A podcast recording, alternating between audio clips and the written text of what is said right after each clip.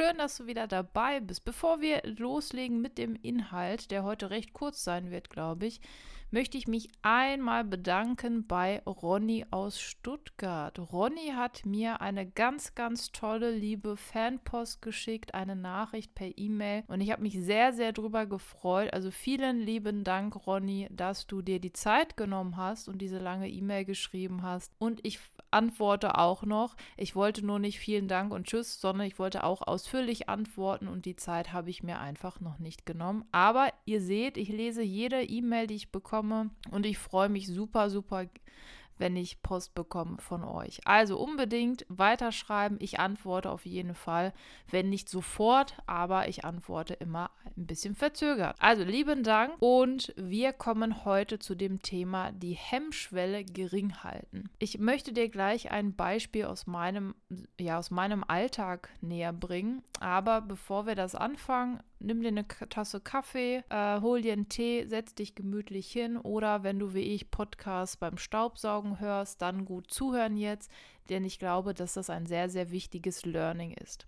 Also, überleg dir mal, du möchtest dich wahrscheinlich gesünder ernähren, mehr Sport treiben, mehr auf deine Gesundheit achten, Vielleicht möchtest du auch gerade ein Instrument erlernen. Vielleicht auch alles von den Dingen, die ich gerade aufgelistet habe, aber irgendwie kommst du nicht in die Umsetzung. Und das, obwohl du weißt, gesünder ernähren, Sport treiben tut uns ja erstmal gut. Na, ist wichtig für, für unsere Gesundheit, für unsere Zukunft, aber wir schaffen es einfach nicht. Willkommen in der heutigen Episode zum inneren Schweinehund. Heute stelle ich dich deinem inneren Schweinehund vor oder wohl dem Widerstand oder die Hemmschwelle, die wir verspüren. Ich mache aktuell eine Fortbildung. Ich bin Lehrerin und ich habe die Fächer Englisch und Spanisch. Und weil bei uns Musiklehrer gesucht werden und ich Klavier kann und auch gerne Musik unterrichten würde, habe ich gefragt, ob ich diese Fortbildung machen kann. Das durfte ich und das macht auch sehr viel Spaß. Ich lerne also, wie ich Kindern oder Schülerinnen und Schülern dann Musik beibringe. Ne? Noten und Rhythmus und so weiter.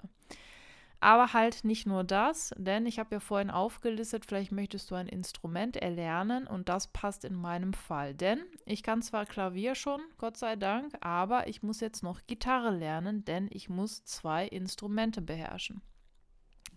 Und jetzt kommen wir zu dem Thema der heutigen Stunde, hätte ich schon fast gesagt, zu dem Thema der heutigen Podcast-Episode. Wie ich mich selber überliste, also wie halte ich die Hemmschwelle gering, wie halte ich ähm, den inneren Schweinehund klein. Ich mache das wie folgt. Ich habe die Gitarre an einem Ort, an dem ich ständig vorbeigehe. Das heißt, es ist ein Ort, an dem ich täglich vorbeigehe. Es steht bei mir im Arbeitszimmer. Dadurch, dass ich da jeden Tag rein und raus gehe, ähm, komme ich also immer an der Gitarre vorbei. Das heißt, das ist schon mal der visuelle Impuls, den ich da immer sehe. Dann habe ich meine Gitarre auf so einem, ja, wie so eine Art Ständer und ich könnte direkt loslegen zu spielen. Also ich muss die weder auspacken oder noch aus dem Schrank nehmen oder oder. Ich kann direkt loslegen und spielen. Was ich noch dazu gemacht habe, ist, dass ich alles an Zubehör, was ich brauchen könnte, also ähm, Stimmgerät, Kapodaster und so weiter, das liegt alles rechts daneben. Das heißt, ich habe also absolut gar keinen Grund, das Ding nicht eben in die Hand zu nehmen und loszulegen und zu üben. Das Buch, wo die Lieder drin sind, die ich üben muss, liegt auch genau daneben. Und das meine ich. Also man muss den inneren Schweinehund so klein halten, und das funktioniert, indem man die Hemmschwelle klein hält und alles vorab schon, ja, alles vorab Nötige tut, dass man nicht, wenn man davor steht, keinen Bock hat. Ne?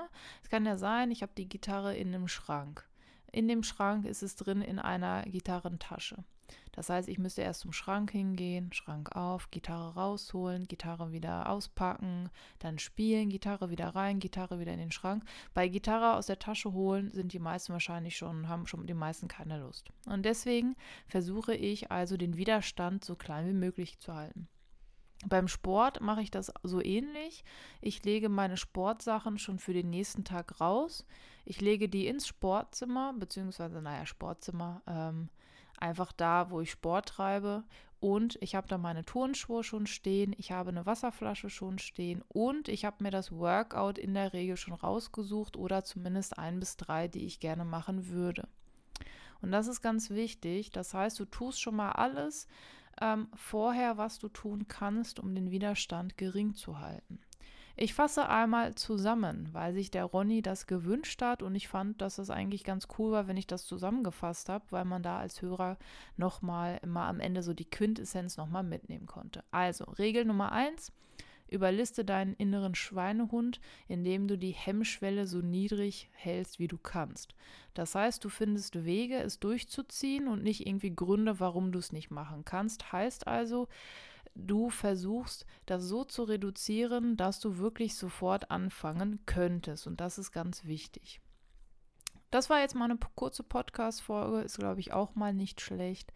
Wenn dir diese Tipps helfen, dann ganz wichtig, jetzt kommt eine ganz wichtige Info, abonniere ähm, gerne meinen YouTube-Kanal, aber ganz, ganz wichtig sind mir mein Newsletter und dieser Podcast. Also diesen Podcast unbedingt abonnieren, wenn du es noch nicht getan hast und den Newsletter, denn ich habe mir vorgenommen, ein bisschen weniger auf Instagram aktiv zu sein und dafür viel mehr auf meinem eigenen Blog, auf meinem Newsletter und eben über meinen Podcast. Das heißt, wenn du alles Mögliche mitbekommen möchtest, den Kontakt zu mir halten möchtest, dann freue ich mich, wenn du einfach auf meinem Blog kommentierst, wenn sich da so eine Community findet und wenn wir ja durch den Newsletter auch den Kontakt halten.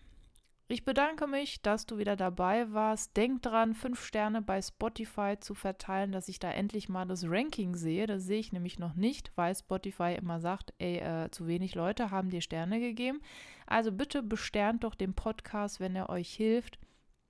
Und ich setze mich bald mal dran und antworte dem Ronny. Dir danke ich, dass du zugehört hast und denk dran, ne? meine OPF-Methode organisiere, priorisiere, fokussiere. Bis zum nächsten Mal.